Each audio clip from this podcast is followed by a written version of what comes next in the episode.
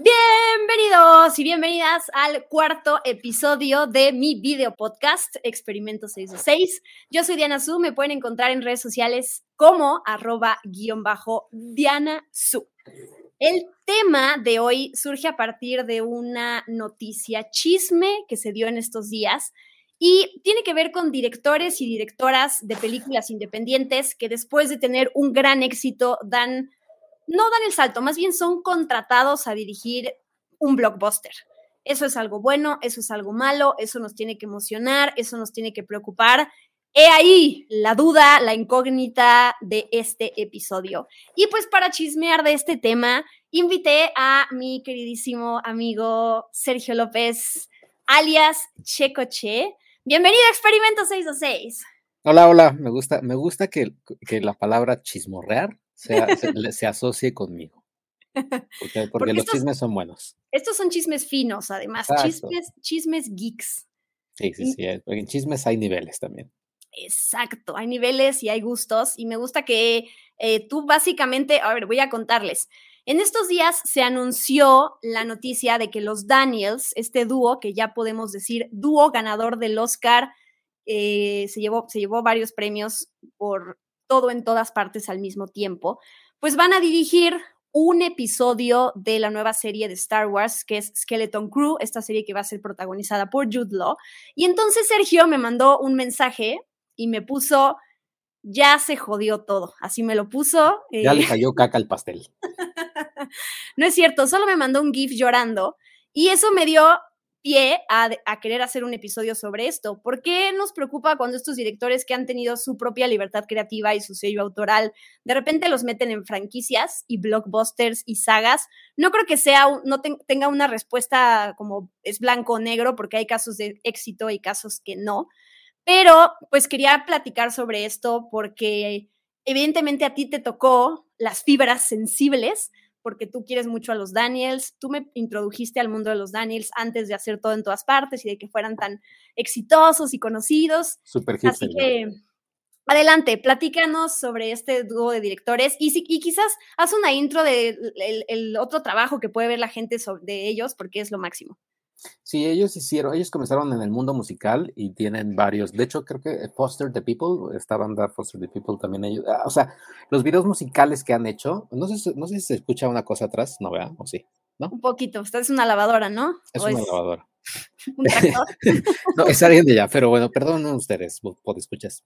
Bueno, el punto es de que Foster the People, ellos hicieron, ellos hicieron varios videos musicales, pero todos ellos como que su característica era que los efectos especiales eran prácticos, ¿no? Había, había, mucho, había una cantidad casi nula de efectos digitales, ¿no? Y entonces eh, empezaron con Foster the People, con Turn Down for What, también esta canción famosa, Turn Down for What, esa. Y ya después hicieron Swiss Army Man con Daniel Radcliffe y Paul Dano, o sea, y los, eran como los cuatro dance, ¿no? Y después, ya después de Swiss Army Man, que a mí me encanta, ya vinieron con esta de Everything Everywhere All at Once, que se estrenó en South by Southwest. Y, y, ya, pero lo interesante es que en una entrevista ellos dijeron que Disney les propuso eh, dirigir la serie de Loki, la primera temporada, pero que ellos tenían ya una idea del multiverso y decían, no sabes qué es que no. O sea, que ellos cuando fueron con Disney, ya ellos casi, casi iban para decirles que no. Solamente eran como para, para hacer buena onda y para decir, pues vamos a, a dar la cara y a decirles que no. Pero sí, o sea, ellos, ellos dijeron, preferimos mejor hacer nuestra película a pues, hacer Loki, que es un producto que es de Disney, bla, bla, bla, y que fuera mejor nuestra película, eh, ahora sí que nuestra, ¿no? Pero ahora ya Disney, a través de Star Wars, ya los contrató para eh, dirigir algunos episodios, ¿no? De, de, de, Skeleton Crew.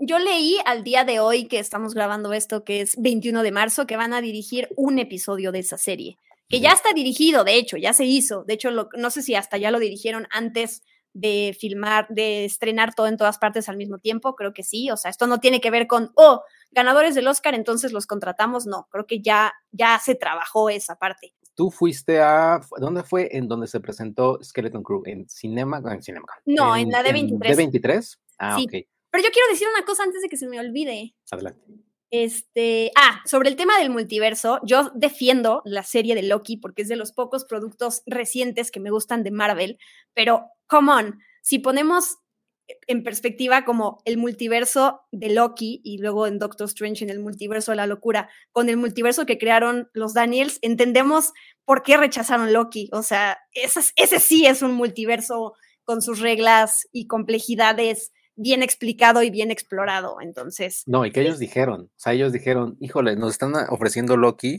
No sé si también les hayan ofrecido, no creo, porque estaba Sam Raimi, pero me imagino que les empezaron a decir los de Disney, miren, tenemos Loki que habla del multiverso y tenemos, va a venir Doctor Strange que también habla del multiverso y la de Spider-Man, y que ellos les preocupó porque decían, güey, todos están haciendo ya lo del multiverso y ahora no, o sea, y, tenemos esto nosotros, que, o sea, que, eso les preocupó, como que, pues, que les fueran a, a ganar o que hubiera gente que seguramente se dijo así de, ay, mira, habla ahora del multiverso como Loki. Entonces, cuando, cuando ellos ya la tenían escrita, digamos, o ideada de hace mucho tiempo. Claro, ya, ya busqué. Un cadáver para sobrevivir está disponible en HBO Max. Ah, ok. Sí, porque no.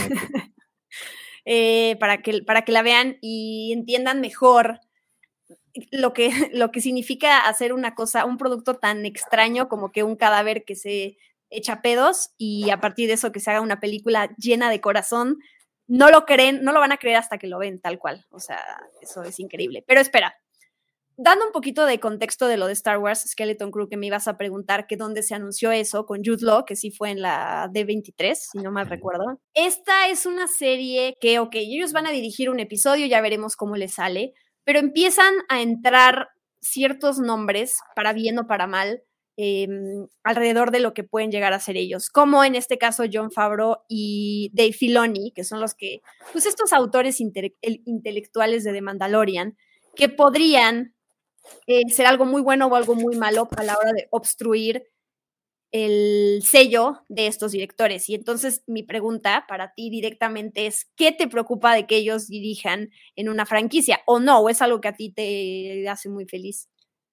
O sea, no, no, me, no me desagrada, o sea, es decir, claro que más, más que nada me va a llamar mucho la atención ver ese episodio de los Daniels, pero siento yo que ellos a manera de creatividad, no que los limitan, mira, siempre hay una frase que yo cada que puedo lo menciono, y es de Guillermo el Toro, y yo no soy fan de Guillermo el Toro, pero, pero me gusta mucho, que es las limitantes son liberadoras. Es decir, que si Disney le dice, oye, oigan, Daniels, pueden hablar de esto, pero no me pongan así dildos como en Everything Everywhere, ni que se empiecen a pelear con eso porque no los vamos a dejar. Entonces, ah, eso para el artista, ahora sí que en general creo que está bien, pero también me, ahora sí que me preocupo por, me preocupo por los niños, porque, porque que después salgan como todos decepcionados o como que, que, digan, no manches, es que Disney estaba atrás de nosotros todo el tiempo y me terminó hartando y ya odio, odio la vida, ¿no? O no sé, o sea, eso quizás es lo único que me preocupa, ¿no? Como que estén detrás de ellos. Como David Fincher con Alien 3, que él no soporta esa, o sea, él dice que fue una de las peores experiencias que le han pasado. Algo así. Eso es quizás lo que me preocupa. Sí, o sea, creo que ahorita vamos a hablar de otros casos de directores, pero de entrada, a ver, ¿por qué a un estudio tan grande, en este caso como Lucasfilm, le interesaría tener a unos nombres como los Daniels, ¿no? más allá de decir, ay, pues porque son muy creativos y porque ahorita están en, boca de todos y porque demostraron cómo puede funcionar la taquilla con un producto de cine independiente. Creo que de entrada es, pues, Lucasfilm quiere de alguna manera prestigio, ¿no? Quiere poder decir como, ok, quiero incluir a estos autores porque em, ahorita la gente los tiene como estos autores que son muy buenos y pues yo quiero que sean parte de lo mío, ¿no? Eh, también por, no sé si eso entra con los Daniels y que esa es la parte que yo digo que chafa y es que a unos directores primerizos, entre comillas, porque no lo digo primerizos en el sentido en el que no hayan hecho nada antes, sino que no han hecho otro blockbuster y entonces no se les paga la misma cantidad que a los hermanos Russo. O sea, ellos como ya tienen Capitán América, el Soldado del Invierno y tienen todas estas antes de llegar a Endgame y a Infinity War, pues cuando llegan a a, esa, a esas películas que explotan, pues piden mucho más dinero. Y con directores, de nuevo, primerizos, pues pueden llegar como a un acuerdo mucho más bajito, em, porque no tienen éxitos de taquilla como grandes, ¿no? Entonces, eso mm, tampoco me encanta la idea. Todo eso estoy asumiendo, ¿eh? O sea, no me consta, no he hablado con, ni con, Kevin Feige, ni con eh, Kathleen Kennedy, ni con Frank Marshall. Ni con Victoria Alonso, que ya no está. Eso es, eso es, que hoy hay tantos chismes, el de Victoria Alonso, el de Zachary Levy con lo que está pasando con The Rock y con Dwayne ah, Johnson. Hay muchas cosas, pero ahorita nos tenemos que limitar a este tema porque si no, no, no vamos a acabar. Esta parte como de, ok, sé tú, te estoy contratando porque me gusta el sello que le has dado a tus producciones, pero al mismo tiempo es como, pero hay limitaciones con la clasificación de la película, con el presupuesto, con Chloe o este ejemplo de Turnouts de, pero es que yo quiero filmar mis escenas reales, no quiero efectos, no quiero pantalla verde. Y Kevin Feige diciendo, ¿cómo? ¿Qué, ¿Qué es, ¿Qué es, lo real? Exacto. Que no todo es verde aquí. que no todo es verde. Entonces, esa parte de la creatividad que puede hasta reprimirse a nivel artista, siento que si un producto sale, tampoco vamos a saber hasta dónde es eh, que los dejaron trabajar al 100% o no, a menos de que, como dijiste David Fincher, que se queja de, no me recuerden esta película, yo no autoricé nada, no la hice como yo quería, entonces no, a mí no me vengan a reclamar. Son como muchas, muchas aristas. Sí, sí, sobre todo también creo que la que, la que dijiste, ¿no? De, me imagino, eh, que no creo que vaya a ser el caso con esta de Skeleton Crew, de pero por ejemplo con Eternal, con Chloe con otros directores, que, es de, ok, además de que todavía tengo que dar mi brazo a torcer y quizás quitar algunas cosas, además después es todo el proceso de promoción, es así, y ya sabes, ¿no? Que los llevan así a The Hot Ones donde prueban las diferentes salsas y, o sea, todo ese juego de mercadotecnia que algunos no, o sea, que, sí, o me imagino a muchos de los directores no les ha de gustar, o sea, es decir, yo, yo dirijo porque me gusta estar detrás de las cámaras y que el reflector esté en el actor pero entonces que los lleven así de, ay, mira, y ahora en la alfombra roja con 17 medios. o sea, no sé, ese tipo de cosas que también, digo, me preocupa. Ahora, en el lado, otro lado positivo que tiene esto es darle espacio y confianza, que les, o sea, le das tu sello de confianza y de fe a estos directores, porque cualquiera podría decir, no, no, yo me voy con los que ya funcionaron, funcionó Todd Phillips con Joker, entonces hay que repetir con él y hay que traerlo a Marvel. Funcionó este mm, los hermanos Rousseau, entonces solo con ellos. Está padre que sí, a ver, yo como cineasta, eh, creo que cada quien tiene sus aspiraciones, pero cuando alguien una franquicia tan grande como Marvel, como DC, como Star Wars, te llaman, pues se siente se le siente bonito al ego, ¿no? Porque ya puedes rechazarlo, ¿no? Pero de entrada que te hayan volteado a ver es porque eh, hiciste algo bien a nivel popular, blockbuster, y pues eso también es de reconocerse, ¿estás de acuerdo?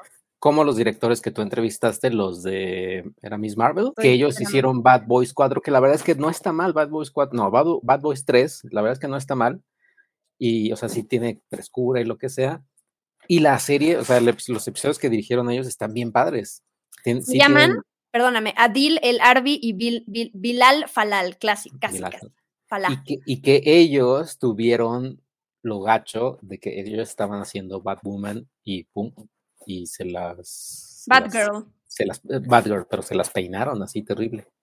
Sí, eso es otra cosa que puede suceder con esto, pero aunque estés en un blockbuster o en, o en una casa como la de DC, no garantiza que vaya a ver la luz tu producto y eso está, eso está muy fuerte. Voy a decirte algunos casos de directores o directoras que han empezado en cine o series independientes y de repente, ¡pum!, explotan solamente para que me digas que si a, si a ti te gustó al final lo que hicieron, ¿no? Taika Waititi es otro caso. Entre otras cosas hizo una película así genial que se llama What We Do in the Shadows, que ah, ya se hizo la serie que está en FX aquí en México, creo que es en Star Plus, que es de, véanla, o sea, es una, un vampiros en la era moderna, pero como que un falso documental, como un mockumentary, pero así súper ingenioso, que terminó dirigiendo Thor Ragnarok y dividió opiniones, así de o es terrible o es súper chistosa. ¿Tú qué opinas? No, a mí me encantó. Thor Ragnarok sí, me, encantó. Le dio, le dio todo un giro a, Thor, al Thor que habíamos visto en la 1 y en la 2. Que aquí pasa algo chistoso. Eh, Chris Hemsworth dijo, ay, sí, qué padre, es, es un nuevo Thor y lo que sea. Eh, y él estaba preocupado en que en, en, que en Infinity War y en Endgame fuera, o sea, regresar el Thor así como aburrido y todo. Que no, o sea, bueno, yo siento que no. Yo siento que es más el de Ragnarok. Pero se, se estrenó la última, la de Love and Thunder, y declaró hace poco, no recuerdo a qué medio, declaró, me gustaría que regrese el Thor como el serio. Y es como, o sea, así, así se ha de haber sentido de Love and Thunder, que esa sí no me gustó. O sea, Ragnarok me gusta mucho, Love and Thunder sí es como, uff, no más no. Pero ya se confirmó otra con Taika Waititi de Thor, todavía, No, según yo, Taika ya dijo bye, o sea, ya, ya que no iba a ser, por las críticas y por la taquilla, pero más que nada por las críticas. Y también iba a ser una de Star Wars, ¿no? Él. De hecho, creo que esa todavía sigue en pie. Ok. Donde se supone que él también la va a protagonizar, que eso ya no es tan padre. Digo, sale en What We Do in the Shadows. Claro, y, y, también es la voz del robot, uno de The Mandalorian, el robot este padrísimo que levanta y que tira que, así. que sale su, ah, que, está ligado en, la temporada 3. El que está ligado en la temporada 3, exactly. Ok, Ryan Johnson, este es un caso que a mí me duele porque yo había visto, bueno, Looper tiene buenos actores, ¿no? Tiene ahí a Bruce, Willis. Bruce Willis, sí. Y a Joseph Gordon-Levitt. Y antes hizo una película que se llama Brick, que es lo máximo. De hecho, no sé si se puede ver en alguna plataforma, pero bueno, lo traen. Ah, bueno, y el episodio de La Mosca de Breaking Bad también estuvo a cargo de Ryan Johnson. Todo esto yo lo hizo varios, creo. Hizo varios. Ah, varios de Breaking Bad. De Breaking Bad, creo que hizo el de, o sea, de los últimos tres, creo que hizo así, no sé, Osimandías, no, creo que hizo Osimandías. Ah, ok. Sí, no, no se puede ver Brick en ninguna plataforma, pero bueno, ahí la, ahí la buscan. Y de repente llega a dirigir Star Wars Episodio 8, Los Últimos Jedi, que se separa completamente de, o sea, sí le da esta frescura a la franquicia, pero también tiene, viene después de que JJ Abrams hace como que una copia del episodio 4 con el despertar de la fuerza y entonces es mucha nostalgia y está increíble y de repente Ryan Johnson pone su sello y pum, o sea, 91% de la audiencia, de la crítica 42% de la audiencia así mataron la, opinión como popular a lo que hizo Ryan Johnson. Y entonces, son esos, ese es el ejemplo en donde yo digo como, mm, no, creo que lo de, no sé hasta dónde lo dejaron ser, pero estas, estas escenas tan criticables de, tan criticadas como la de Carrie Fisher, que hace como que una cosa ahí con la, fuerza y sí, sí, sí, con todo eso. A mí me gustó mucho los últimos Jedi, o sea, yo la defendí, pero pues tan mal le fue que con el episodio 9 quisieron hacer el reboot otra vez de no, no, no, apeguémonos a lo que hizo este J.J. Abrams y entonces ya ni siquiera a nivel guion, a nivel guion tuvo sentido y todo mal y entonces esas nuevas películas de Star Wars fueron un desastre. Sí, a mí no me gustó, o sea, The Last Jedi no, no me gustó. O sea, la ¿Por qué? Porque entiendo, o sea, de hecho creo que ninguna de la nueva trilogía me gusta. La de Force Awakens sí es como de, güey, copiaste todo Star Wars, la New Hope, ¿no? Es lo mismo. Y luego viene esta, que es como de, como bien mencionas, ¿no? Que se propone hacer algo nuevo, rompamos un poquito los esquemas. Pero pues, o sea, no, eso no significa que por romper los esquemas y demás, a, a, mí me vaya a gustar eso. Más bien, es el camino que tomó no me encantó, sobre todo con... con Mark Hamill. Con Mark Hamill, un poco, con eh, Carrie Fisher, y, ya, o sea, la verdad sí, no, y, el niño que aparece al final, que, que alza como el, el, sí es como, Sí, eso sí es cierto, como la, la, próxima generación, ¿no? Ajá. Sí. Y, un niño blanco. Ah. Pero, y ya, y ya después viene la, la, que mencionas, ¿cómo se llama? los Skywalker. Este, el ascenso, el ascenso de. El ascenso de Skywalker, sí, me, da risa porque luego veía memes como de eh, Skywalker en su chamba de Godín, el ascenso, ¿no? O sea, de que lo ascendieron. De, que lo ascendieron de chamba. Y yo explicando el chiste, de que lo ascendieron. Pero, eh, y esa tampoco, o sea, eso ya fue como, ya cuando se besan, este, Rey y Kylo Ren. Y Kylo Ren, sí es como, no. No, o sea, la verdad es que no, ninguna me gustó, pero luego vi, pero eh, ahí sí se da el caso, ¿no?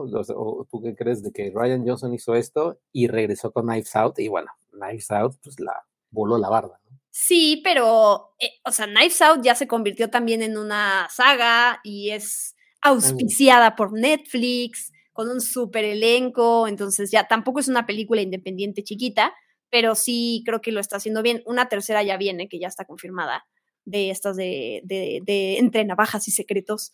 Pero mm, sí, sí me gusta ese Ryan Johnson. Creo que también el, problema es, y lo estoy viendo ahorita, el, el, caso más actual es con David F. Sandberg, con el director de, de Shazam, que venía de hacer una película muy buena de un cortometraje que él hizo que se llama Lights Out y que entonces Warner lo contrata para dirigir una película de Annabelle y le va bien, y entonces lo llevan a Shazam, le va bien a la primera película en términos de frescura y de críticas, no fue la más taquillera, pero y con esta nueva de Shazam, que no le fue bien eh, en críticas, pues él ya puso en Twitter como ya quiero separarme de todo este, distanciarme de todo el mundo de superhéroes, quiero volver al terror. Entonces siento que yo también que puede ser un poco desmoralizador para los realizadores cuando está, cuando no pegan, que tampoco es ni es enteramente su culpa, y por otro lado también tienen que entender que es lógico la crítica de algo, ¿no? O sea, no, no pueden ya renunciar porque la gente mató su película, hay que ser fuertes, pero bueno, no, es tan fácil. Sí, sí, ¿y tú le entrevistaste a, por, por Anabel? Por Anabel. La 3, ¿no? Por, la, por, creation, por Creation, creo que era esa, ¿no? Creo que sí. Y eh, como la primera le fue bien, el problema para mí que viene ahí es con el tipo de comentarios de los fans, ¿no? Una cosa es decir, no me gustó la película, no funcionó, y otra cosa es, te vas a morir porque hiciste la peor película, destrozaste el personaje y destrozaste nuestros sueños y estás matando el DC Extended Universe y es como... Pero es que además también los fans de DC o una parte de los fans que hay en Internet de DC son muy, muy vocales, son muy intensos. Y tampoco está padre que todo quieran rescatarlo con Zack Snyder. Es como, Zack, Snyder, traigan ante... No, Zack Snyder, es como, no, o sea, déjenlo ir. No, y además Zack Snyder creo que ya es como de ya, ya, chavos, o sea, ya, ya no me metan en la fiesta. Es como el güey que se quiere ir de la fiesta porque ya se cansó, pero ay, no, quédate. Y él, no, no, chavos, los quiero mucho, pero no vaya. No, y a ver, nos gustan muchas cosas de Zack Snyder, o sea, aquí somos fans de Watchmen. De Watch, por supuesto. Por supuesto, de 300 pero ya no, Zack Snyder no va a rescatar, o sea, no se vale, o sea, es, esa gente tóxica que lo único que quiere es traerlo de regreso a, costa de lo que sea. Pero bueno, aquí te va otro ejemplo que quiero que defiendas, es tu momento. Yes. Chloe es, ¿cómo es Shao? Chloe Shao. Que venía de haber hecho The Rider, que venía de haber hecho Nomadland, y en ese momento ya estaba también con Eternals que no manches, a mí sí no me gusta nada Eternals, pero yo sé que a ti sí. Sí, a mí sí me gustó mucho Eternals, porque también yo soy muy fan, o sea, de Chloe Shaw, la primera película que vi de ella fue The Rider, y así me, me, encantó The Rider, me encantó como que la, la sensibilidad que tiene y cómo ella, siendo una eh, hija de inmigrantes chinos, mujer además, hace una película sobre un cowboy americano. o sea, sí, sí me, me voló la, la, cabeza, sobre todo porque es una película muy sensible así como lo es sensible también Brockback Mountain, que en su momento está basada en el libro de una, de, no sé qué autora es, pero es igual, una versión femenina, hablando de, eh, una, una, mujer hablando de algo más, muy masculino. Y después ya, ¿no? Nomadland, Nomadland no me encantó, o sea, está padre. Eh, y después Chloe, o sea, ahí sí cuando, cuando dije de yo sí dije, mejor película, Oscar al mejor, a, mejor película. Ya la vi, la verdad es que no la he vuelto a ver, la quiero, eh, pero también sabes por qué, por, por, por miedo, por decir, y si en realidad está mala y yo nada más la vi así con un, con un eh, así sesgo, pero, pero la verdad es que sí me gustó esas partes donde, o sea, Salma Hayek y este hombre, ¿cómo se llama? Richard Madden. Richard Madden están ahí y, y se da este twist Ay, sí, yo estaba así como, no puede ser. O sea, sí, sí estaba muy emocionado. Quizás la parte, o sea, la parte final donde aparece este enorme este, criatura en la, en la, tierra, ajá, el celestial. Sí, es como, ay, no sé qué tan padre está esto. Pero fuera de eso, no, o sea, fuera de eso sí sentí que, pero sí nuevamente sentí que Chloe Shao, no que haya tenido muchas limitantes, pero sí es como, oye, vas a hacer esto, ¿no? Y quizás a ti te gusta mucho el cine pausado, pero aquí no podemos tener pausas, así que tenemos que meterle velocidad. Entonces quizás es ahí, ¿no? en lo que chocó. Y, pero está también raro de Chloe Shaw porque su siguiente película va a ser una de Drácula como neo-western, una cosa así rarísima para Universal. Ahí sí ya no entiendo qué. Sí, a mí de Eternals, justificando o ah, defendiendo un poco a Chloe Zhao, aunque no me haya gustado la película porque se me hizo muy aburrida y no siento que haya química entre los actores, la verdad. O sea, ese momento de sexo entre Gemma Chan y Richard, Richard Madden, ¿no? Sí. Sí, es, es, eh, pero a ver, no es culpa de ella. Le dijeron, ok, podemos meter esto, pero, pero el cuadro lo tenemos que cerrar así a las cabezas para que no se vea nada de piel. A los ojos dándose besos las pestañas va a durar tres segundos y va a ser el momento, el sexo más incómodo que hayamos, hayamos visto en pantalla, porque si no, los niños, ¿no? Entonces es como, creo que también le, le, restringieron ciertas cosas y pues ella hizo lo que pudo, ¿no? Con lo que tenía y con la visión que ella quería medio meter en una película de superhéroes. Entonces, esas dos combinaciones no funcionaron. Para más raro, porque el cine de Chloe Zhao, al menos en The Rider y en Nomadland, no hay nada de sexo. O sea, tampoco había sexo en sus películas. O sea, tampoco es como que digas, ah, es una directora muy sexual. No. sí, Tienes razón. No sé quién fue esa decisión. Sí, de Victoria Alonso. Ah. Fallida. Ah.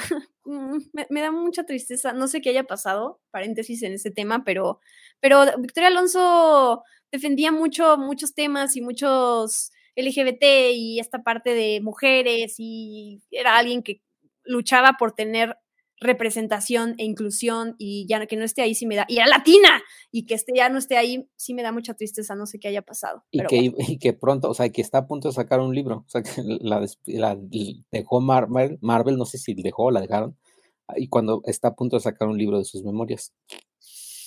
Bueno, ya nos enteraremos más de ese chisme en otro momento. Otro caso, un dúo de directores que a Sergio le gustan mucho, que son Phil Lord y Chris Miller, sí. que eh, dirigieron 21 Jump Street y dirigieron, dirigieron, dirigieron The Lego Movie, pero ellos están como, bueno, al final Ron Howard termina dirigiendo la película de Han Solo, una historia de Star Wars, pero ellos también me iban, aparecen ahí como con crédito de uncredited directors, una cosa así. Entonces, ¿qué, qué sucedió? Eh, según yo, sí ya tenían parte de la película avanzada, pero lo que no le gustaba a Disney es que eh, Donald Glover y todos los involucrados eran como de, tenemos esta parte de guion, ustedes improvisen, chavos. Y eso no le gustaba a, Lucasfilm, ¿no? Así como de, no, se tienen que apegar al guion, etcétera, etcétera. Y yo creo que por, ahí fue, fue eso, quizás también por cuestiones de contrato, es decir, si tú me corres, pero debo de seguir al menos en los créditos. Como este, ¿cómo se llama? Edgar Wright, ¿no? Edgar Wright con Ant-Man. Con, con Ant-Man. Pero, pero sí, es, eso sucedió, pero yo creo que después se dieron, Disney se dio de golpes, así de cabezazos, porque pues ellos no la dirigieron, pero ellos están a full detrás de Spider-Man y de Spider-Verse. Y bueno, o sea, y, es una cosa, esa película, y obviamente Sony los ama y los idolatra, porque pues, 21 Jump Street y 22 Jump Street es de Sony, eh, Lluvia de Hamburguesas, que también dirigieron, es de Sony, o sea, ellos están muy, muy acobijados ahí. Pero sí, esa cuestión de Han Solo, yo estaba muy emocionado. Yo dije, no manches, esta va a ser un peliculón con Donald Glover de Community. Dije, no, va a ser un wow. No. Pero ahí también venía eh, de la mano como que el rechazo que tiene mucha gente de ver una cara diferente a un personaje tan emblemático. Es como Harrison Ford es Han Solo, perdón, Han Solo es han Solo es Harrison Ford y nadie más, ¿no? Igual que Indiana Jones, es como no, no hay, no puedes recastear, no puedes ni enseñarlos más de joven, o sea, eso no, entonces es como esa poca apertura de la gente también y pues bye. Eh, Patty Jenkins, de hecho, es otro ejemplo de que hizo Monster, que le dio a Charlize Theron un Oscar y que hizo esta de Mujer Maravilla y luego hizo Mujer Maravilla 2 y luego iba a ser una de Star Wars y de repente se cae todo que yo también siento que eso es otra cosa fea, es como, ok, te doy la oportunidad, pegas un hitazo, como Shazam ya dijimos, o como Wonder Woman, y luego la siguiente no le va bien y entonces es, bueno, los directores se pueden, pueden decidir irse, pero también que los saquen, se me hace horrible porque es como, como una, una máquina de, como muy de robots, de no me funcionas, siguiente, next, next. Es la cosa más inhumana del mundo y eso no está padre. Sí, no, y obviamente pues ellos se, se aunque digan que no, así es las cosas, o sea, te pega en tu ego algo, o sea, algo, o sea, y, sí, Patty Jenkins pues tenía ese proyecto que recuerdo también, creo que ella dijo, mi papá era un piloto aviador y no sé qué, y esto me da mucho a mí, muchas orgullo de poder hacer algo parecido, bla, bla, bla, y que le hayan hecho eso Disney, sí. También Star Wars, creo que Star Wars está más, o sea, es, es, como la franquicia, bueno, el, la IP de Disney como que más problemática ahorita, o sea, como que no, no saben bien qué onda. Pues sí, siento que mucha gente también perdió como el cariño después de las últimas películas y de Mandalorian lo, lo, retomó, pero luego con esta nueva de Mandalorian la gente ya no habla de ella y castigan cuando un episodio se, se, se parece a Andor, cuando está increíble, pero bueno. Pero y hablando de eso de Mandalorian y ligándolo al tema, ¿sí sabes quién es el director del episodio 3, del tercer episodio de The Mandalorian? Nel. Es Lee, Lee Chang, no, no me recuerdo, el de Minari, el director de el Minari. de Minari. Mira, está cool. O sea, que ah, trae voces está padre. Y la directora de la anterior es la, la fotógrafa de la única de las foto, de las mujeres fotógrafas que han sido nominadas al Oscar hace poquito por una de Netflix, no recuerdo cómo se llamó. Ah, la de Power of the Dog. No, no, era otra. De Black Panther estuvo nominada Rachel ah, Morrison. Rachel Morrison. Ella, ella dirigió uno de los de Mandalorian también. O sea, al menos Star Wars en series sí está haciendo también, sí le está dando quizás eh, como que espacio a directores eh, para pues para jugar, ¿no? Yo creo. Y más que nada tiene que ver John Favreau con eso. Sí, mientras, mientras le den oportunidad a estas nuevas voces y se nutran ellos de estos nuevos mentes, les beneficia, porque si no pasa esto de yo me adueño de la franquicia, lo hice bien al principio, pero después ya se, se envician tanto en lo que hicieron bien que ya no, ya no le sale, ¿no? Hay que, hay que cambiar la fórmula. ¿Sabes qué, qué, qué caso? David Yates, que él se quedó con Harry Potter. David Yates, cierto y que, bueno, Animales Fantásticos ahorita, pero mm.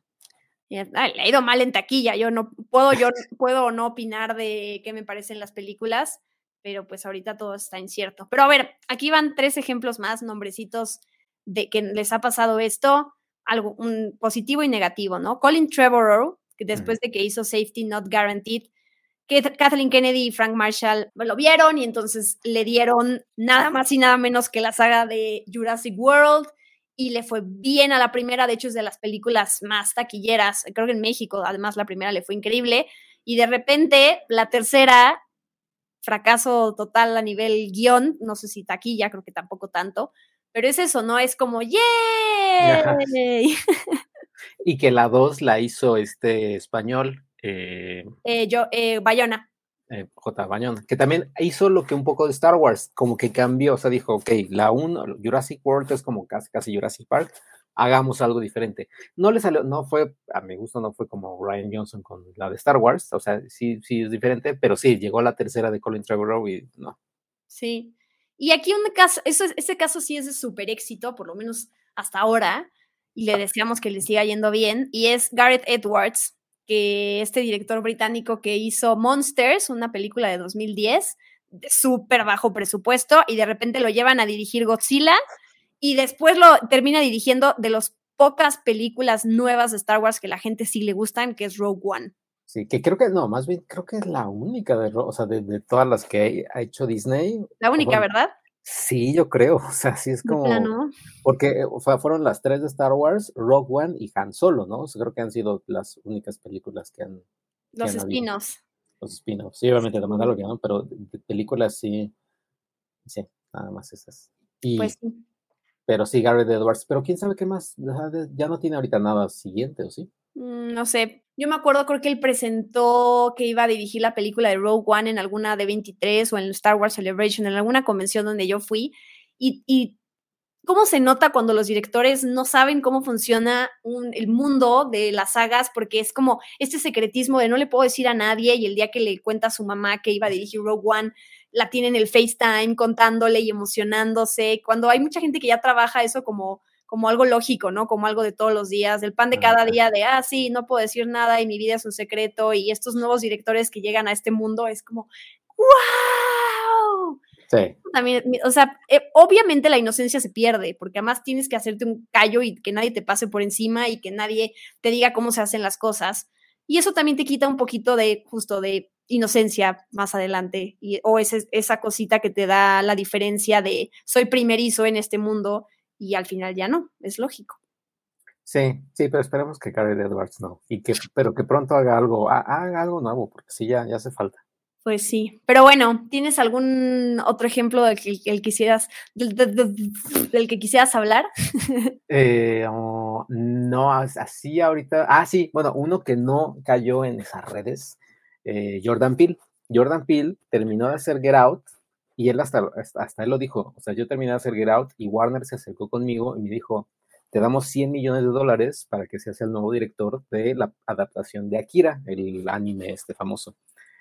Y lo rechazó y él dijo, y sus razones son muy válidas, sí, son, es un muy buen argumento, dijo, es que yo no puedo, o al menos yo no puedo pasar de un presupuesto de 5 a uno de 100, o sea, no, no puedo saltar a eso porque mm, necesito hacerlo como que gradualmente, si eso quisiera, y además ya después dijo, yo quiero además hacer puro guion original, creo que también eso es algo como que medio peligroso, ¿no? Porque quizás el presupuesto del episodio de la que hagan los Daniels de Skeleton Crew, va a ser tres veces más que el presupuesto de Everything Everywhere.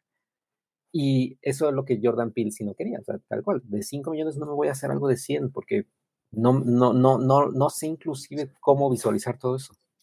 Hasta ahora, o sea, al día de mañana puede cambiar de opinión, lo cual es válido. Yo tampoco voy a castigar a los que, a los que se retracten o que cambien de opinión de hace cinco años yo opinaba que nunca iba a dirigir una película de una franquicia de superhéroes y ahora lo estoy haciendo porque quizás cualquier razón que se den, pues, pues, está bien, quizás es porque vieron una oportunidad y un reto diferente, quizás se llevan bien con los actores que eligieron, yo qué sé, pero...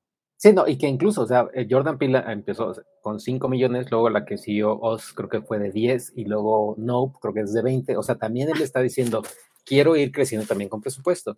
Y también en, en Nope tiene un guiño a Akira, que es una cosa que cuando pasó en el cine, yo sí casi casi me, pongo de pie y aplaudo, que es en la, este barrido de motocicleta muy famoso de Akira, que también lo hacen en, en Nope. Ay, logró poner la referencia en su película. Logró poner la referencia, exacto. Muy bien, ahora es su turno y que nos dejen en los comentarios más ejemplos de esto de directores o directoras o qué opinan y si están de acuerdo. Creo que al final aquí no es que haya un absoluto, como dije, ¿no? No, no estamos en desacuerdo o en acuerdo total, sino que ha habido casos de éxito y fracasos y pues ya, nos lo dicen. Y muchas gracias, Sergio. Ahí están tus redes sociales, pero di todo lo que quieras decir de tu currículum. De la vida. No, pues eh, pueden ver, pueden, sigan ahí. Miren, yo hago cosas ahí en Spoiler Time. Estamos haciendo los, los videos. Los videos de Diana, los que saben ahí, yo los subtitulo. Ella, ella, ella hace muy bien en editármelos, ya me los entrega así como la edición. Yo nada más los subtitulo, pero ahí pueden verlos. Y, pues nada, hay mucho contenido también visual que yo luego se lo paso a la diseñadora y demás, por ahí, ahí andamos. Pongo memes ahí también en mi, en mi perfil de, Twitter. Ahorita no tanto porque ando medio ahogado de trabajo, pero ahí ando y sigan arroba norsuizo también, que no ha puesto muchas cosas en su Instagram, pero norsuizo este, es, es, mi perrito. Es, el perri es tu perrito. Ya, pero espera, tienes, o sea, también tienes tu sección en video de donde hablas de, opinas de películas y... Opino de películas. Hoy ganó el cine también ahí en, en Spoiler ah. donde, donde ahí hablo, que yo creo que el que sigue va a ser de John Wick. Que, bueno, mejor no les digo el spoiler, pero, o sea, no, no es spoiler de la película, pero... ¡No! Oh, no. Me parece muy bien. Y yo, se acaba esta grabación, bye, gracias. Oigan, pues muchas gracias por escuchar y ver este podcast. Yo soy Diana Azul, los invito el próximo, la próxima semana a que me acompañen porque vamos a hablar de John Wick, de la saga de John Wick, para que hayan visto la 4 y vengan a hablar con spoilers. Suscríbanse a este podcast, ya sea en mi canal de YouTube, Diana Su, o en su plataforma de podcasting favorita donde lo escuchen. Y pues muchas gracias por su apoyo. Nuevo episodio entonces la próxima semana. ¡Adiós!